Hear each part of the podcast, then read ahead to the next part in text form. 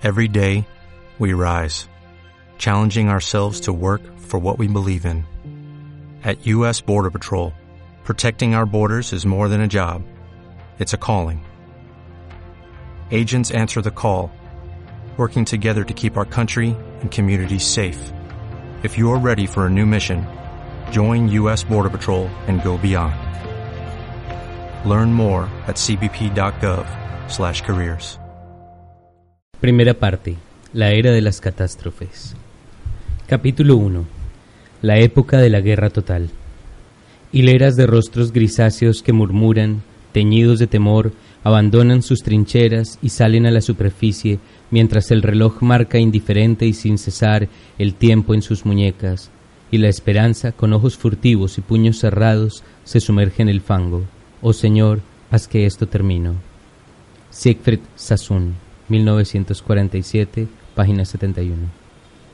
A la vista de las afirmaciones sobre la barbarie de los ataques aéreos, tal vez se considere mejor guardar las apariencias formulando normas más moderadas y limitando nominalmente los bombardeos a los objetivos estrictamente militares, no hacer hincapié en la realidad de que la guerra aérea ha hecho que estas restricciones resulten obsoletas e imposibles. Puede pasar un tiempo hasta que se declare una nueva guerra y en ese lapso será posible enseñar a la opinión pública lo que significa la fuerza aérea. Rules a to Bombardment by Aircraft, 1921. Townshend, 1986, página 161. Sarajevo, 1946. Aquí, como en Belgrado, veo en las calles un número importante de mujeres jóvenes cuyo cabello está encaneciendo o ya se ha vuelto gris. Sus rostros atormentados son aún jóvenes y las formas de sus cuerpos revelan aún más claramente su juventud. Me parece apreciar en las cabezas de estos seres frágiles la huella de la última guerra. No puedo conservar esta escena para el futuro, pues muy pronto esas cabezas serán aún más blancas y desaparecerán. Es de lamentar, pues nada podría explicar más claramente a las generaciones futuras los tiempos que nos ha tocado vivir que estas jóvenes cabezas encanecidas, privadas ya de la despreocupación de la juventud. Que al menos estas breves palabras sirvan para perpetuar su recuerdo. Sings by the Roadside, Andrick, 1992, página 50. 1. Las lámparas se apagan en toda Europa, dijo Edward Grey, ministro de Asuntos Exteriores de Gran Bretaña, mientras contemplaba las luces de Whitehall durante la noche que Gran Bretaña y Alemania entraron en guerra en 1914.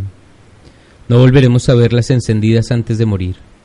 Al mismo tiempo, el gran escritor satírico Karl Kraus se disponía en Viena a denunciar aquella guerra en un extraordinario reportaje de drama de 792 páginas al que tituló Los últimos días de la humanidad.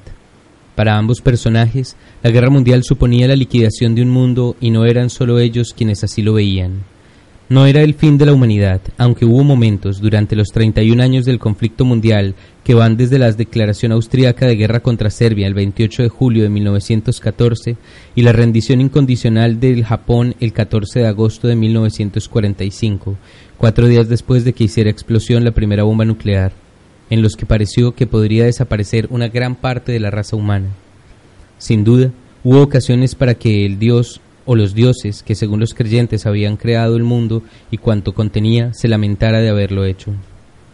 La humanidad sobrevivió, pero el gran edificio de la civilización decimonónica se derrumbó entre las llamas de la guerra al hundirse los pilares que lo sustentaban.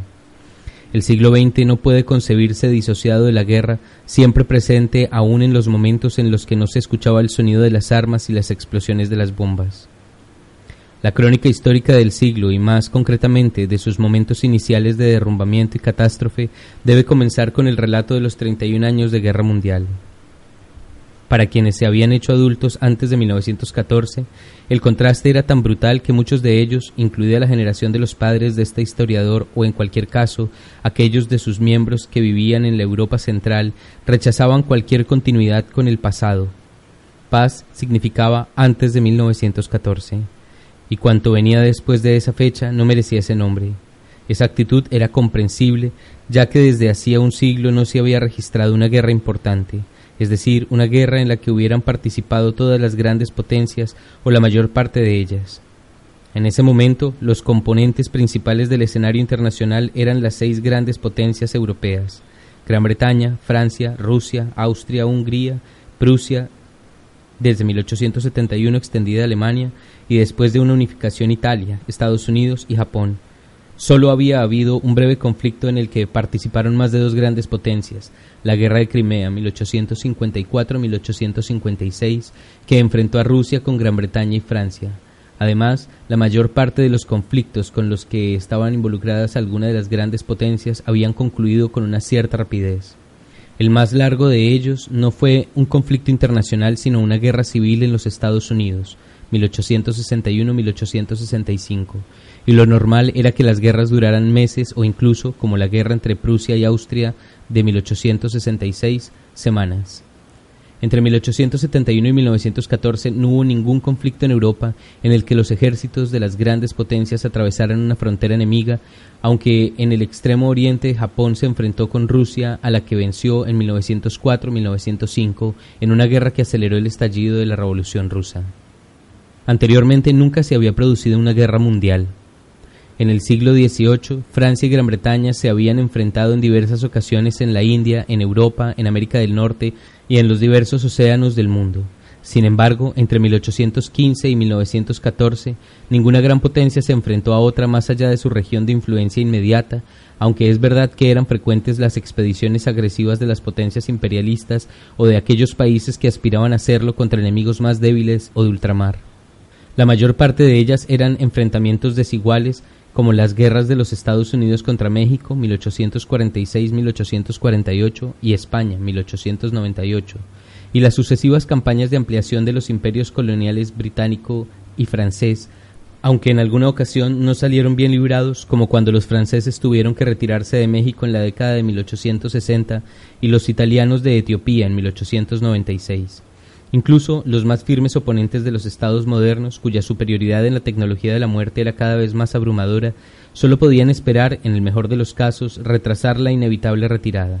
Esos conflictos exóticos sirvieron de argumento para las novelas de aventuras o los reportajes que escribía el corresponsal de guerra, ese invento de mediados del siglo XIX, pero no repercutía directamente en la población de los estados que los libraban y vencían.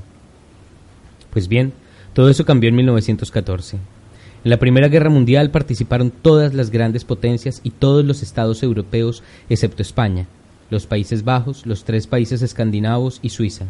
Además, diversos países de ultramar enviaron tropas, en muchos casos por primera vez, a luchar fuera de su región.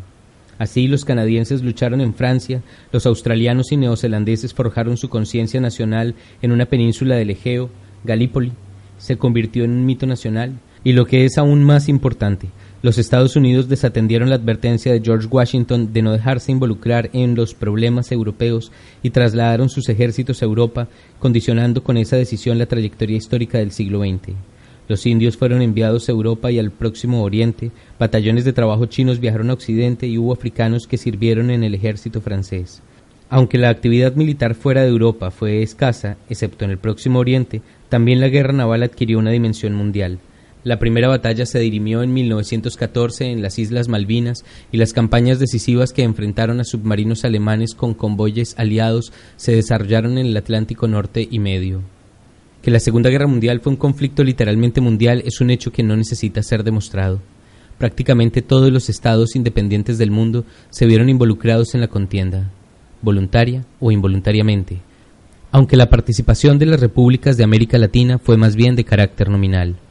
En cuanto a las colonias de las potencias imperiales no tenían posibilidad de elección, salvo la futura República de Irlanda, Suecia, Suiza, Portugal, Turquía y España en Europa, y tal vez Afganistán fuera de ella, prácticamente el mundo entero era beligerante o había sido ocupado, o ambas cosas.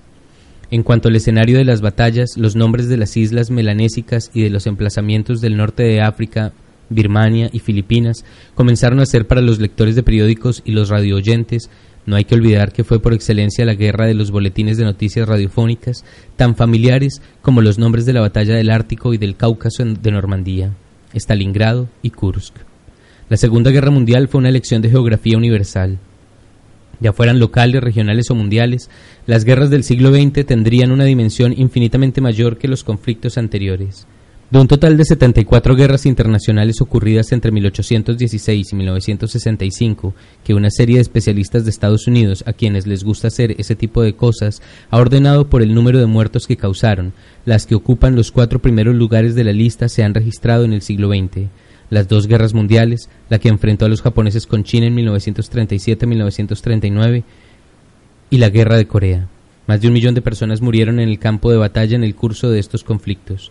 En el siglo XIX, la guerra internacional documentada de mayor envergadura del periodo posnapoleónico, la que enfrentó a Prusia, Alemania con Francia en 1870-1871, arrojó un saldo de 150.000 muertos, cifra comparable al número de muertos de la guerra de Chaco en 1932-1935 entre Bolivia, con una población de unos 3 millones de habitantes, y Paraguay, con 1.4 millones de habitantes aproximadamente.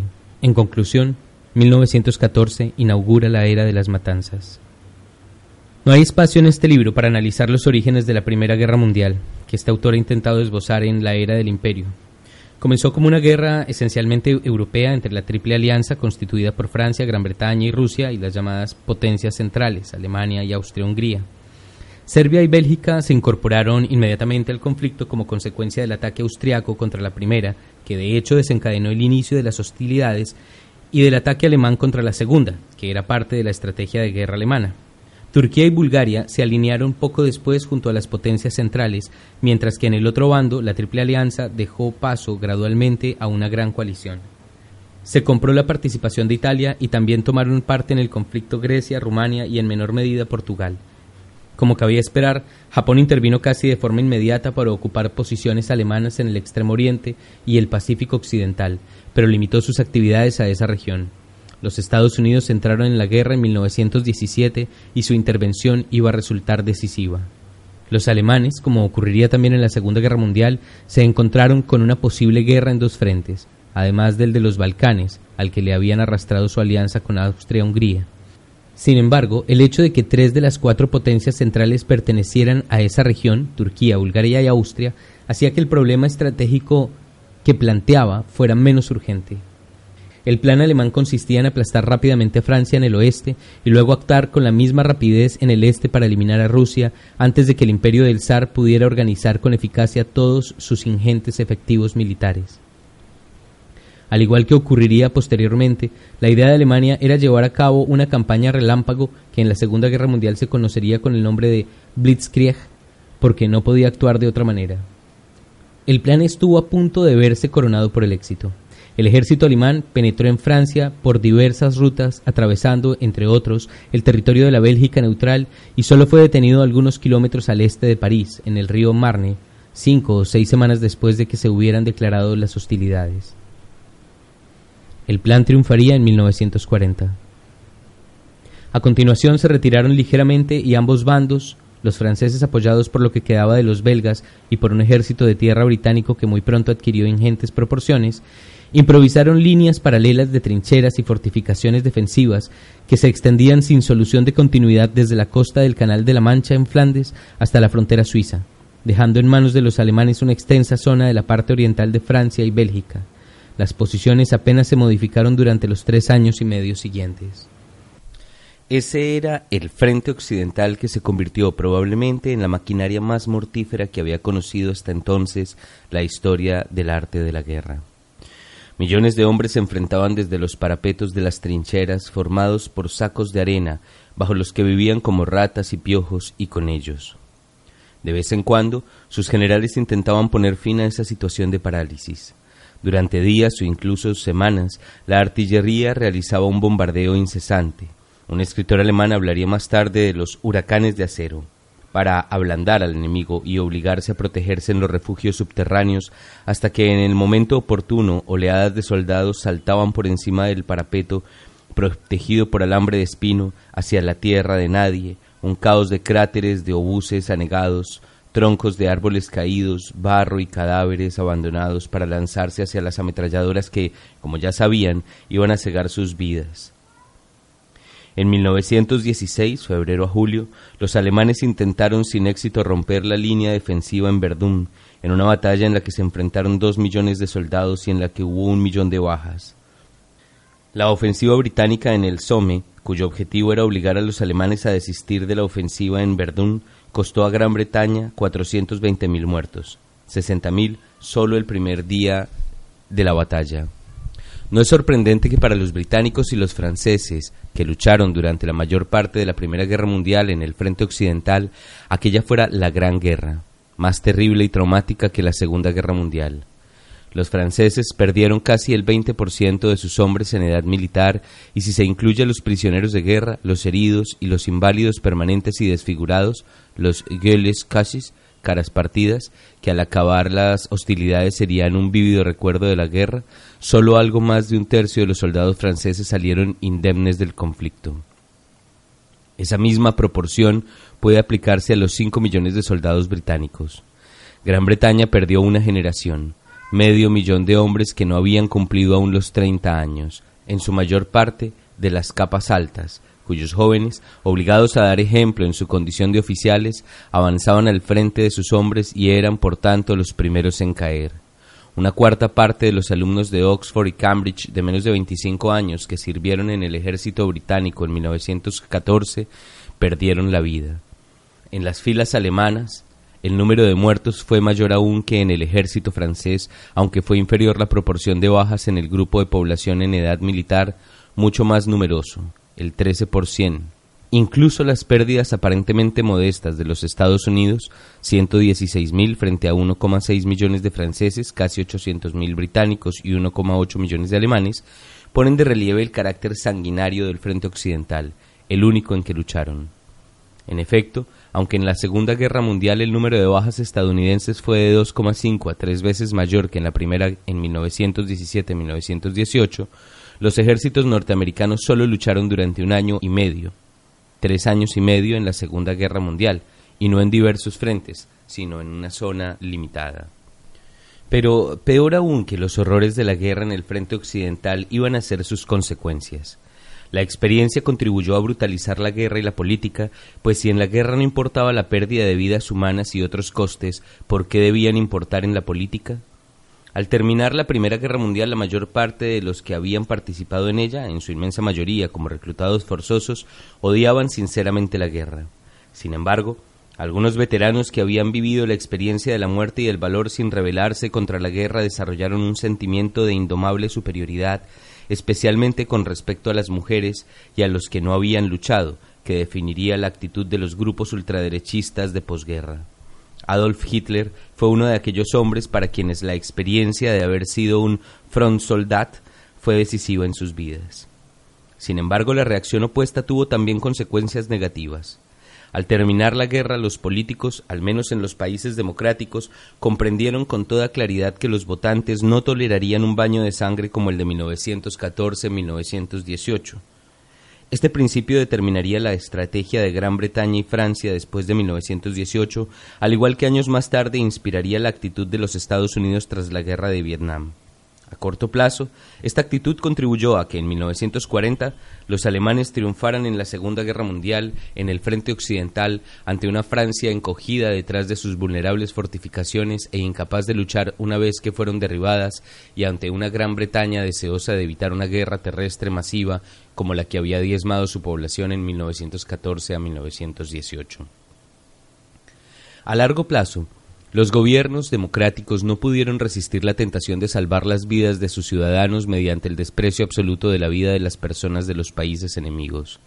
La justificación del lanzamiento de la bomba atómica sobre Hiroshima y Nagasaki en 1945 no fue que era indispensable para conseguir la victoria, para entonces absolutamente segura, sino que era un medio de salvar vidas de soldados estadounidenses.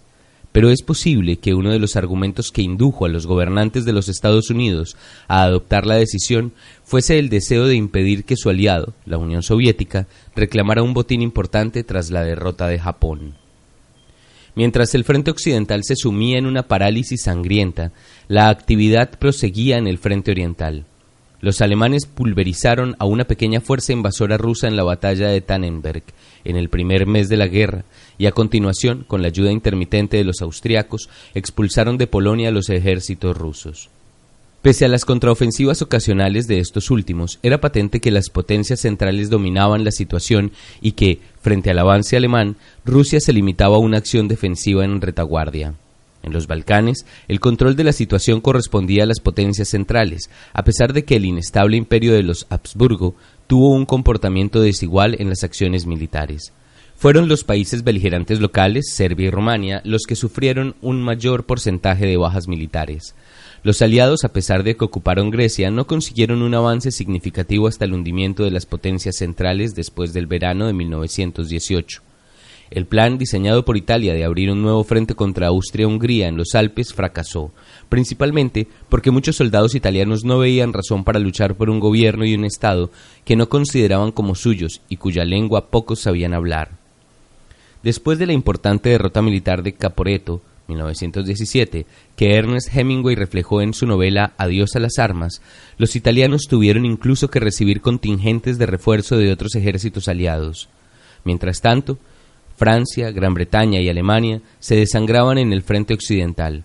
Rusia se hallaba en una situación de creciente inestabilidad como consecuencia de la derrota que estaba sufriendo en la guerra y el imperio astrohúngaro avanzaba hacia su desmembramiento que tanto deseaban los movimientos nacionalistas locales y al que los ministros de Asuntos Exteriores aliados se resignaron sin entusiasmo, pues preveían acertadamente que sería un factor de inestabilidad en Europa.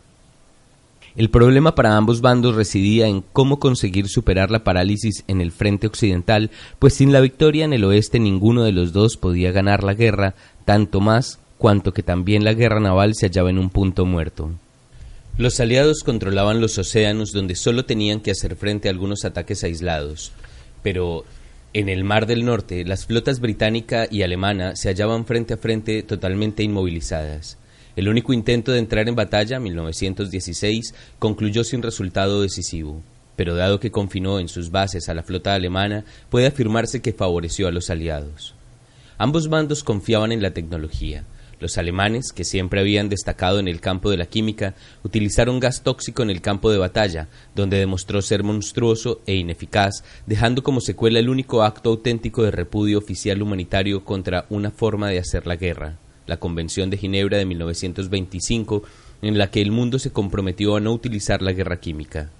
En efecto, aunque todos los gobiernos continuaron preparándose para ella y creían que el enemigo la utilizaría, ninguno de los dos bandos recurrió a esa estrategia en la Segunda Guerra Mundial, aunque los sentimientos humanitarios no impidieron que los italianos lanzaran gases tóxicos en las colonias.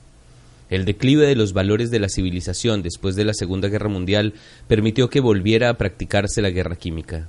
Durante la guerra de Irán e Irak en los años 80, Irak, que contaba entonces con el decidido apoyo de los estados occidentales, utilizó gases tóxicos contra los soldados y contra la población civil. Los británicos fueron los pioneros en la utilización de los vehículos articulados blindados, conocidos todavía por su nombre en código de tanque, pero sus generales, poco brillantes realmente, no habían descubierto aún cómo utilizarlos. Ambos bandos usaron los nuevos y todavía frágiles aeroplanos y Alemania utilizó curiosas aeronaves en forma de cigarro cargadas de helio para experimentar el bombardeo aéreo, aunque afortunadamente sin mucho éxito. La guerra aérea llegó a su apogeo, especialmente como medio de aterrorizar a la población civil en la Segunda Guerra Mundial. La única arma tecnológica que tuvo importancia para el desarrollo de la guerra de 1914 a 1918 fue el submarino, pues ambos bandos, al no poder derrotar al ejército contrario, trataron de provocar el hambre entre la población enemiga. Dado que Gran Bretaña recibía por mar todos los suministros, parecía posible provocar el estrangulamiento de las islas británicas mediante una actividad cada vez más intensa de los submarinos contra los navíos británicos. La campaña estuvo a punto de triunfar en 1917, antes de que fuera posible contrarrestarla con eficacia, pero fue el principal argumento que motivó la participación de los Estados Unidos en la guerra. Por su parte, los británicos trataron por todos los medios de impedir el envío de suministros a Alemania a fin de asfixiar su economía de guerra y provocar el hambre entre su población tuvieron más éxito de lo que cabía esperar, pues, como veremos, la economía de guerra germana no funcionaba con la eficacia y racionalidad de las que se jactaban los alemanes. No puede decirse lo mismo de la máquina militar alemana que, tanto en la Primera como en la Segunda Guerra Mundial, era muy superior a todas las demás. La superioridad del ejército alemán como fuerza militar podía haber sido decisiva si los aliados no hubieran podido contar a partir de 1917 con los recursos prácticamente ilimitados de los Estados Unidos. Alemania, a pesar de la carga que suponía la alianza con Austria, alcanzó la victoria total en el este, consiguió que Rusia abandonara las hostilidades, la empujó hacia la revolución y en 1917 a 1918 le hizo renunciar a una gran parte de sus territorios europeos. Poco después de haber impuesto a Rusia unas duras condiciones de paz en Brest-Litovsk, marzo de 1918, el ejército alemán se vio con las manos libres para concentrarse en el oeste y así consiguió romper el frente occidental y avanzar de nuevo sobre París. Aunque los aliados se recuperaron gracias al envío masivo de refuerzos y pertrechos desde los Estados Unidos, durante un tiempo pareció que la suerte de la guerra estaba decidida. Sin embargo, era el último envite de una Alemania exhausta que se sabía al borde de la derrota. Cuando los aliados comenzaron a avanzar en el verano de 1918, la conclusión de la guerra fue solo cuestión de unas pocas semanas. Las potencias centrales no solo admitieron la derrota, sino que se derrumbaron.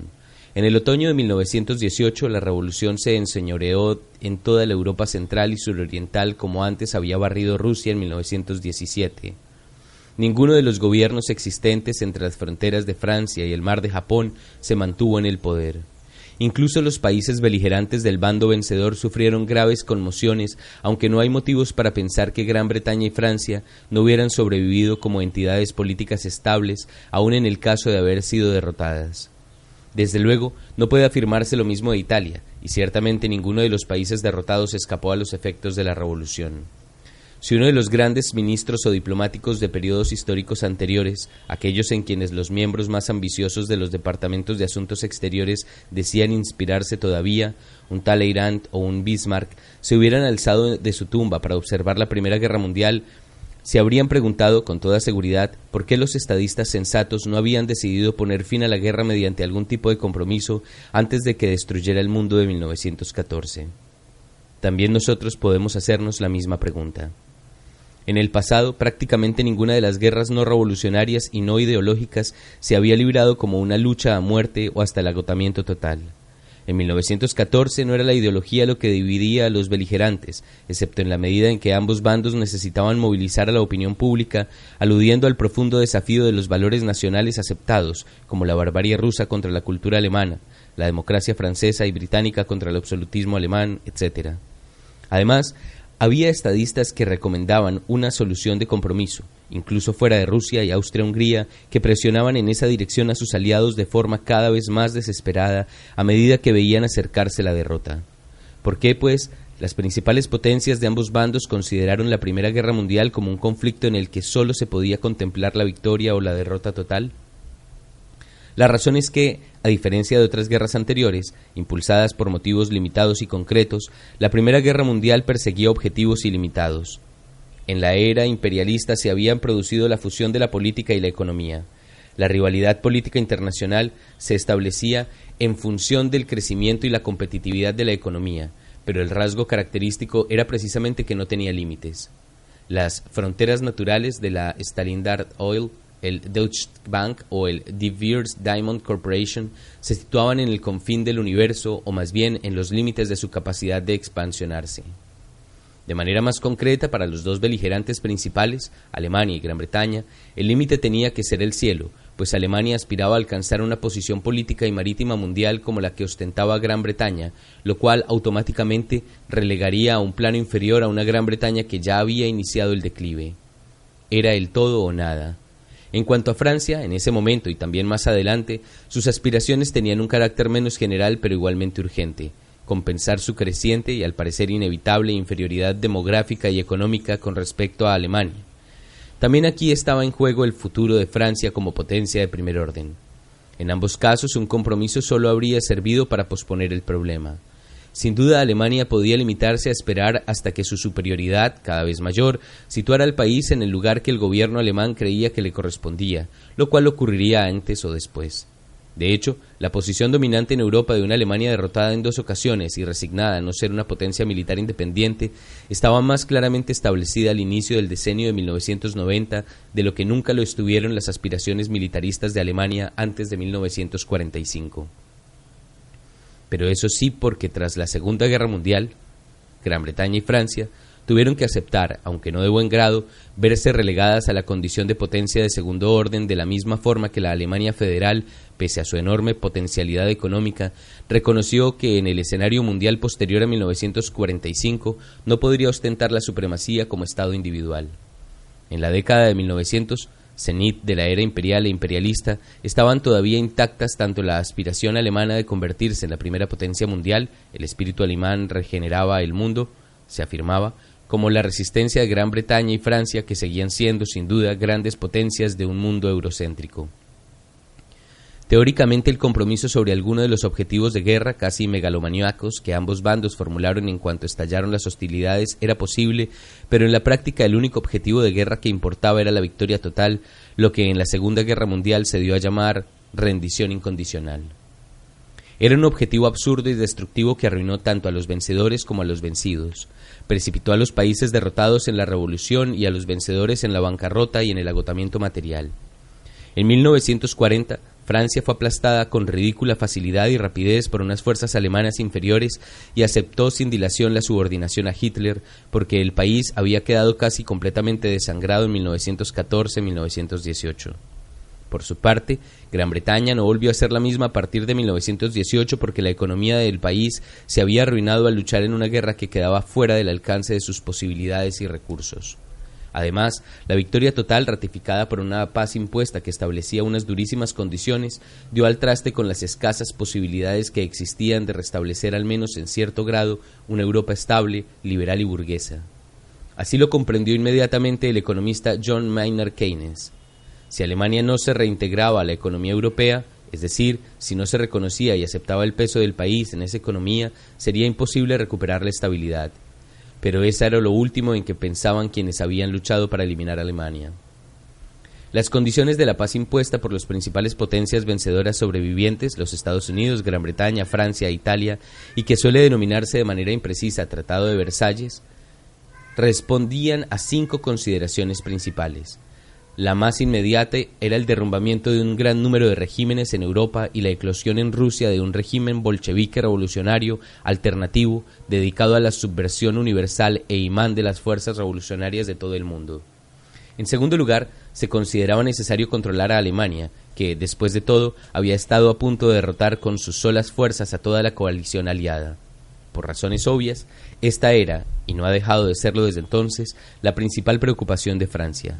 En tercer lugar, había que reestructurar el mapa de Europa tanto para debilitar a Alemania como para llenar los grandes espacios vacíos que habían dejado en Europa y en el próximo Oriente la derrota y el hundimiento simultáneo de los imperios ruso, austrohúngaro y turco. Los principales aspirantes a esa herencia, al menos en Europa, era una serie de movimientos nacionalistas que los vencedores apoyaron siempre que fueran antibolcheviques. De hecho, el principio fundamental que guiaba en Europa la reestructuración del mapa era la creación de estados nacionales étnico-lingüísticos según el principio de que las naciones tenían derecho a la autodeterminación. El presidente de los Estados Unidos, Wilson, cuyo punto de vista expresaba lo que la potencia sin cuya intervención se habría perdido la guerra, defendía apasionadamente ese principio que era, y todavía lo es, más fácilmente sustentado por quienes estaban alejados de las realidades étnicas y lingüísticas de las regiones que debían ser divididas en estados nacionales. El resultado de ese intento fue realmente desastroso, como lo atestigua todavía la Europa del decenio de 1990. Los conflictos nacionales que desgarran el continente en los años 90 estaban larvados ya en la obra de Versalles. La guerra civil yugoslava, la agitación secesionista en Eslovaquia, la secesión de los estados bálticos de la antigua Unión Soviética, los conflictos entre húngaros y rumanos a propósito de Transilvania, el separatismo de Moldova, Moldavia, antigua Besarabia y el nacionalismo transcaucásico son algunos de los problemas explosivos que o no existían o no podían haber existido antes de 1914. La reorganización del Próximo Oriente se realizó según principios imperialistas convencionales, reparto entre Gran Bretaña y Francia, excepto en el caso de Palestina, donde el gobierno británico, anhelando contar con el apoyo de la comunidad judía internacional durante la guerra, había prometido, no sin imprudencia y ambigüedad, establecer una patria nacional para los judíos. Esta sería otra secuela problemática e insuperada de la Primera Guerra Mundial. El cuarto conjunto de consideraciones eran las de la política nacional de los países vencedores, en la práctica Gran Bretaña, Francia y los Estados Unidos y las fricciones entre ellos. La consecuencia más importante de esas consideraciones políticas internas fue que el Congreso de los Estados Unidos se negó a ratificar el Tratado de Paz, que en gran medida había sido redactado por y para su presidente, y por consiguiente los Estados Unidos se retiraron del mismo, hecho que habría de tener importantes consecuencias. Finalmente, las potencias vencedoras trataron de conseguir una paz que hiciera imposible una nueva guerra como la que acababa de devastar el mundo y cuyas consecuencias estaban sufriendo. El fracaso que cosecharon fue realmente estrepitoso, pues veinte años más tarde el mundo estaba nuevamente en guerra. Salvar el mundo del bolchevismo y reestructurar el mapa de Europa eran dos proyectos que se superponían, pues la maniobra inmediata para enfrentarse a la Rusia revolucionaria en caso de que sobreviviera, lo cual no podía en modo alguno darse por sentado en 1919, era aislarla tras un cordón sanitario, como se decía en el lenguaje diplomático de la época, de estados anticomunistas. Dado que estos habían sido constituidos totalmente o en gran parte con territorios de la antigua Rusia, su hostilidad hacia Moscú estaba garantizada. De norte a sur, dichos estados eran los siguientes. Finlandia, una región autónoma cuya secesión había sido permitida por Lenin, tres nuevas pequeñas repúblicas bálticas, Estonia, Letonia y Lituania, respecto de las cuales no existía precedente histórico, Polonia, que recuperaba su condición de Estado independiente después de 120 años, y Rumania, cuya extensión se había duplicado con la anexión de algunos territorios húngaros y austriacos del imperio de los Habsburgo y de Besarabia, que antes pertenecía a Rusia. De hecho, Alemania había arrebatado la mayor parte de esos territorios a Rusia, que de no haber estallado la revolución bolchevique los habría recuperado. El intento de prolongar ese aislamiento hacia el Cáucaso fracasó principalmente porque la Rusia revolucionaria llegó a un acuerdo con Turquía, no comunista pero también revolucionaria, que odiaba los imperialismos británicos y franceses. Por consiguiente, los estados independientes de Armenia y Georgia, establecidos tras la firma del Tratado de Brest-Litovsk, y los intentos de los británicos de desgajar de Rusia el territorio petrolífero de Azerbaiyán no sobrevivieron a la victoria de los bolcheviques en la Guerra Civil de 1918 a 1920 y al Tratado Turco-Soviético de 1921. En resumen, en el este los aliados aceptaron las fronteras impuestas por Alemania a la Rusia revolucionaria siempre y cuando no existieran fuerzas más allá de su control que las hicieran inoperantes. Pero quedaban todavía grandes zonas de Europa, principalmente las correspondientes al antiguo imperio astrohúngaro, por reestructurar. Austria y Hungría fueron reducidas a la condición de apéndices alemán y magiar respectivamente. Serbia fue ampliada para formar una nueva Yugoslavia al fusionarse con Eslovenia, antiguo territorio austriaco, y Croacia, antes territorio húngaro, así como con un pequeño reino independiente y tribal de pastores y merodeadores, Montenegro, un conjunto inhóspito de montañas cuyos habitantes reaccionaron a la pérdida de su independencia abrazando en masa el comunismo que, según creían, sabía apreciar las virtudes heroicas. Lo asociaban también con la Rusia ortodoxa, cuya fe había defendido durante siglos los indómitos hombres de la Montaña Negra contra los infieles turcos se constituyó otro nuevo país, Checoslovaquia, mediante la unión del antiguo núcleo industrial del Imperio de los Habsburgo, los territorios checos, con las zonas rurales de Eslovaquia y Rutenia, en otro tiempo parte de Hungría. Se amplió Rumania, que pasó a ser un conglomerado multinacional, y también Polonia e Italia se vieron beneficiadas. No había precedente histórico ni lógica posible en la constitución de Yugoslavia y Checoslovaquia, que eran construcciones de una ideología nacionalista que creía en la fuerza de la etnia común y en la inconveniencia de constituir estados nacionales excesivamente reducidos. Todos los eslavos del sur, yugoslavos, estaban integrados en un estado, como ocurría con los eslavos occidentales de los territorios checos y eslovacos. Como cabía esperar, esos matrimonios políticos celebrados por la fuerza tuvieron muy poca solidez. Además, excepto en los casos de Austria y Hungría, a las que se despojó de la mayor parte de sus minorías, aunque no de todas ellas, los nuevos estados, tanto los que se formaron con territorios rusos como con territorios del Imperio de los Habsburgo, no eran menos multinacionales que sus predecesores. A Alemania se le impuso una paz con muy duras condiciones justificadas con el argumento de que era la única responsable de la guerra y de todas sus consecuencias, la cláusula de la culpabilidad de la guerra, con el fin de mantener a ese país en una situación de permanente debilidad. El procedimiento utilizado para conseguir ese objetivo no fue tanto el de las amputaciones territoriales, aunque Francia recuperó Alsacia-Lorena, una amplia zona de la parte oriental de Alemania pasó a formar parte de, la Polonia restaurada, el corredor polaco que separaba la Prusia oriental del resto de Alemania, y las fronteras alemanas sufrieron pequeñas modificaciones, sino otras medidas. En efecto, se impidió a Alemania poseer una flota importante, se le prohibió contar con una fuerza aérea y se redujo su ejército de tierra a solo 100.000 hombres. Se le impusieron unas reparaciones, resarcimientos de los costos de guerra en que habían incurrido los vencedores, teóricamente infinitas. Se ocupó militarmente una parte de la zona occidental del país y se le privó de todas las colonias de ultramar. Estas fueron a parar a manos de los británicos y sus dominios, de los franceses y en menor medida de los japoneses, aunque debido a la creciente impopularidad del imperialismo se sustituyó el nombre de colonias por el de mandatos para garantizar el proceso de los pueblos atrasados, confiados por la humanidad a las potencias imperiales, que en modo alguno desearían explotarlas para otro propósito. A mediados de los años 30 lo único que quedaba del Tratado de Versalles eran las cláusulas territoriales. En cuanto al mecanismo para impedir una nueva guerra mundial, era evidente que el consorcio de grandes potencias europeas, que antes de 1914 se suponía que debía garantizar ese objetivo, se había deshecho por completo. La alternativa que el presidente Wilson instó a los recientes políticos europeos a aceptar con todo el fervor liberal de un experto en ciencias políticas de Princeton era instaurar una sociedad de naciones, es decir, de estados independientes, de alcance universal, que solucionara los problemas pacífica y democráticamente, antes de que escaparan a un posible control a ser posible mediante una negociación realizada de forma pública, acuerdos transparentes a los que se llegaría de forma transparente, pues la guerra había hecho también que se rechazara el proceso habitual y sensato de negociación internacional al que se calificaba de diplomacia secreta. Ese rechazo era una reacción contra los tratados secretos acordados entre los aliados durante la guerra en los que se había definido el destino de Europa y del Próximo Oriente una vez concluido el conflicto, ignorando por completo los deseos y los intereses de la población de esas regiones. Cuando los bolcheviques descubrieron esos documentos comprometedores en los archivos de la administración zarista, se apresuraron a publicarlos para que llegaran al conocimiento de la opinión pública mundial y por ello era necesario realizar alguna acción que pudiera limitar los daños. La Sociedad de Naciones se constituyó, pues, como parte del Tratado de Paz y fue un fracaso casi total, excepto como institución que servía para recopilar estadísticas. Es cierto, no obstante, que al principio resolvió alguna controversia de escasa importancia que no constituía un grave peligro para la paz del mundo, como el enfrentamiento entre Finlandia y Suecia por las islas Aland.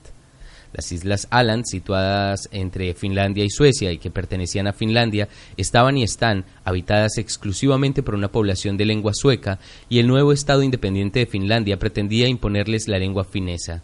Como alternativa a la incorporación a Suecia, la Sociedad de Naciones arbitró una solución que garantizaba el uso exclusivo del sueco en las islas y las salvaguardas frente a una inmigración no deseada procedente del territorio finlandés.